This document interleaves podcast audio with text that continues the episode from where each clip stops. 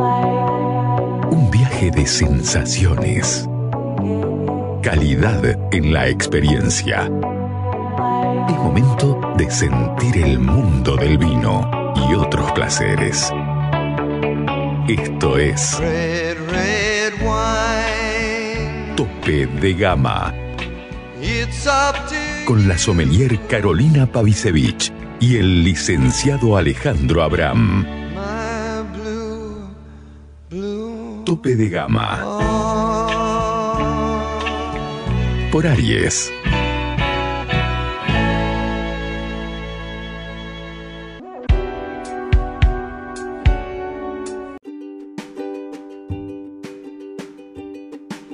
¿Qué características tiene que tener un buen chardonnay? Bueno, primero depende, eh, característica de un buen chardonnay va a depender si está pensado para hacer un chardonnay seco o está pensado para hacer un, un chardonnay quizás un poco más amable con el paladar, tenga ta- también dentro de lo seco, pero que tenga un poco más de, ¿cómo te digo?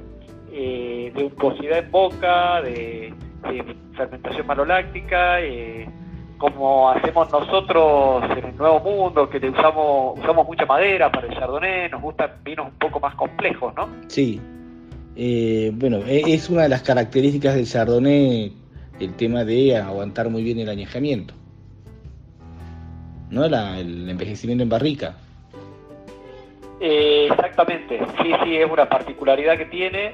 Eh, recordemos que el Chardonnay es una uva este, que, que tiene muchísimo, muchísimos años eh, en el mercado. Eh, se hizo famosa en Chablis. De hecho, nosotros consumimos durante años vinos Chablis, que de Chablis no tienen nada, que se hacen acá en Argentina pero por lo conocido, digamos, que era eh, la denominación de origen controlado Chablis. Claro. Eh, y, y bueno, eh, esos vinos eran eh, vinos muy amables, secos, pero muy amables, muy suaves, ¿sí? Claro. Muy, muy suaves. Eh, quizás que incluso sin necesidad de madera, con algo de envejecimiento, eh, empezaban a, de- a destacarse algunos frutos secos, algunas almendras, algunas nueces ahí, quizás alguna, hasta alguna castaña de cajú para, para algún comentario que escuché alguna vez. Ah, mira, bueno, esa es nueva. Nunca escuché castaña de cajú en un vino, pero bueno, dale. Eh, eh, y a ver, una pregunta que te quería hacer era, ¿por qué razones o cuáles son las razones por las cuales el Chardonnay, por ejemplo, no se da tan bien acá en el norte y si se da también en Mendoza y, y el sur? Bueno, eh, eso quizás yo no sea la persona más idónea para, para respondértelo, porque ya entra dentro de cuestiones de lo que es eh, clima, Sí. eh, qué tan sensible es la planta a las heladas y, y lo otro principalmente el tipo de suelo, eh, las distintas características del suelo, ¿no?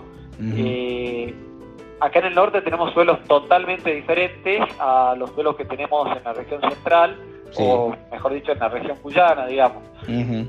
¿Qué características aromáticas eh, u organolépticas, como se dice ahora, eh, tiene un chardonnay? Mira, la, la principal característica o descriptor aromático del Chardonnay siempre se va a expresar la manzana verde. Ajá, Eh, de hecho, un Chardonnay que no tiene manzana verde sí. eh, se considera que es un Chardonnay muy, muy soso. De ahí se va para el lado de la fruta blanca como el ananá.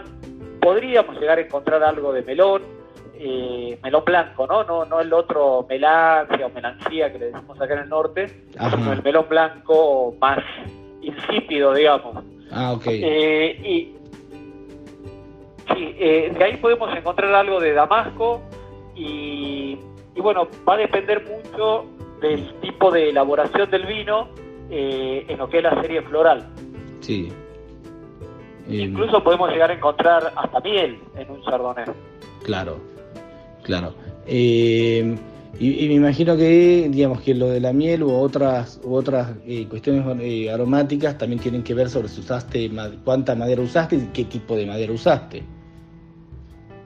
Sí, hay, todo eso que te decía prácticamente es en ausencia de madera. Sí. Eh, ya con, presencia de madera vamos a, encontrar eh, más evolucionados, en donde se van a hacer presentes frutos secos y, va a aparecer este bueno algo de, de, lo que es la línea aromática animal eh, como puede ser cuero como puede ser algo de, sudor de caballo eh, eh, lo que tiene de interesante el chardonnay es una variedad que es muy neutra al momento de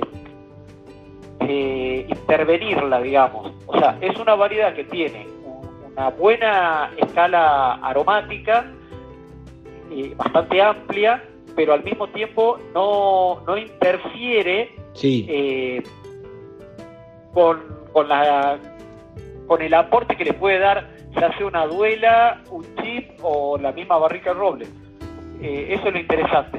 O ah, sea, eh, vamos a poder distinguir muy bien los aromas de la variedad y los aromas que aporta eh, el método, digamos, de, de, maderización, por así decirlo, que estemos usando. Eh, bueno, la conocemos como la reina de las uvas blancas. Eso es por ser la más plantada, por sus características que la hacen una uva de guarda, como difícilmente encuentres entre las blancas? ¿Cuáles serían las razones por las cuales es la reina de las uvas blancas? Eh, la razón más sencilla es que desde, eh, desde, Francia viajó para todo el mundo. O sea, hoy encontramos Chardonnay en absolutamente todas las regiones del mundo, eh, hablando vitivinícolamente, y y bueno, es el mismo caso con el rey, digamos, todo el mundo cree que el Malbec es el, rey de los tintos y en realidad el Cabernet Sauvignon es el rey de los tintos. Sí, sí.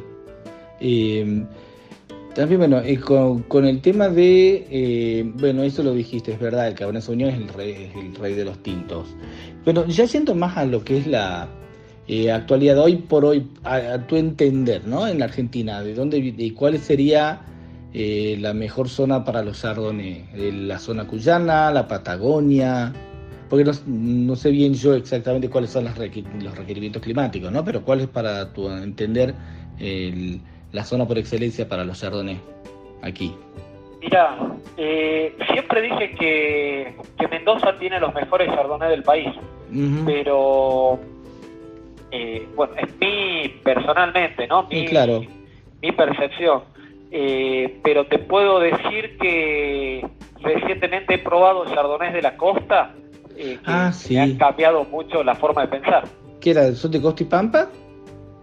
Exactamente, y, entre otros de, productores muy chiquitos que, son vinos así muy artesanales de Marcela, hablando de, de, bodeguitas que tienen este, menos de, este, de momento de dos hectáreas. ¿Cómo viene la añada 2023? Eh, bueno, el año pasado nos pegó fuerte la, primera semana de noviembre helada, en algunas zonas cayeron dos heladas y aparte, eh, bueno, en lo que transcurrió el verano cayeron dos granizos. Ah, qué bien. Eh, y bueno, a mí personalmente eh, se me complicó mucho el tema el tema de la uva este año. Sí. Y, bueno, tuvimos que, salir a buscar uva este, porque nuestra eh, nuestras parcelas nos había helado mucho y teníamos un índice madurativo muy eh, este, desigual, digamos, ¿no?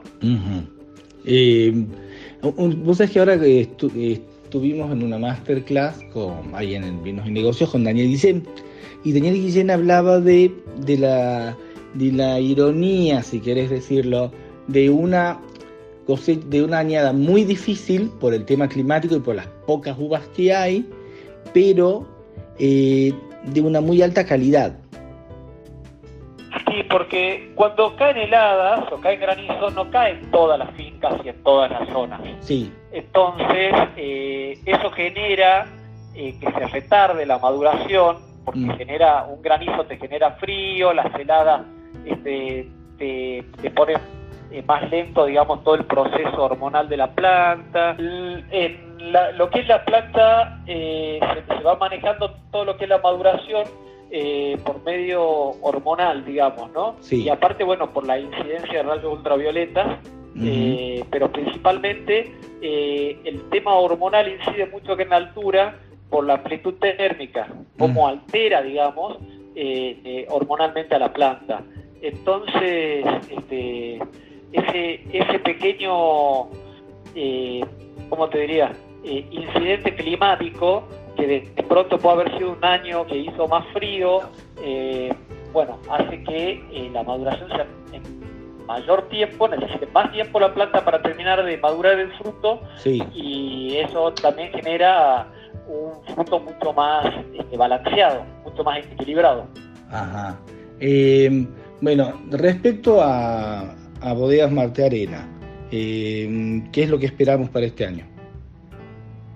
¿Qué es lo que tenemos? Y para este año estamos trabajando con Torrontés, que, que- que el- que lo estamos haciendo es un Torrontés, en realidad es mistela, pero está trabajado como si fuese un cosecha tardía, bastante interesante, digamos.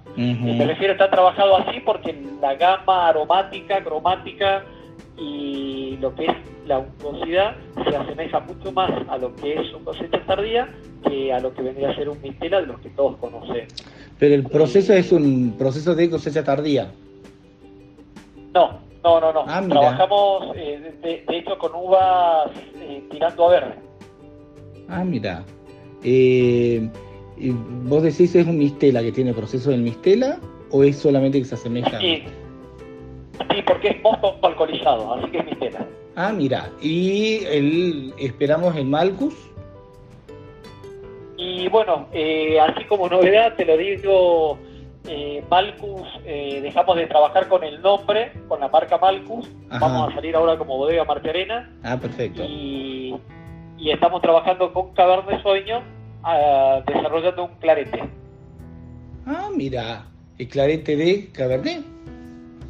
Exactamente. Ah, es un vino que va a tener un color este, tirando, a ver, un clarete para, para que la audiencia lo escuche, Sí. es este, algo así como, como un tinto que parece un rosado o un rosado que parece un tinto, está ahí al medio. Muy bien, qué interesante. Justamente yo ahora que viene de la feria eh, había quedado enamorado de un clarete que no me, creo que era de amuleto.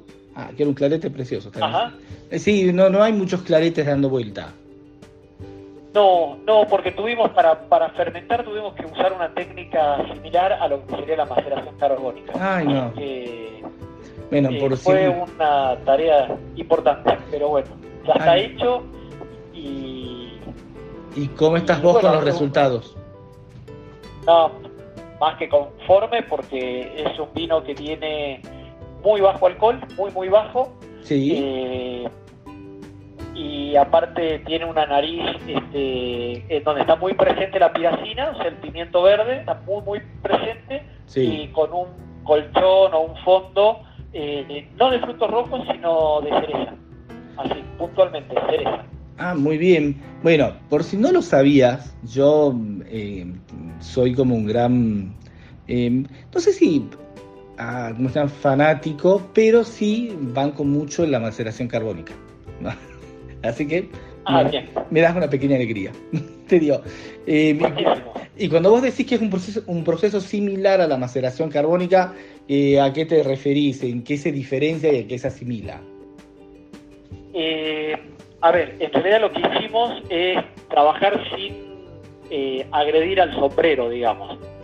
Solamente se lo roció con vino, pero no hubo este, una acción que desarme o, o le ejerza presión, digamos, al, al sombrero para evitar la fricción en los ollejos y evitar extraer color. Eso era lo, lo primero. Y lo segundo es que queríamos que sea un vino que no tenga toda la agresividad de, de tánica que tienen los Cabernet Sauvignon.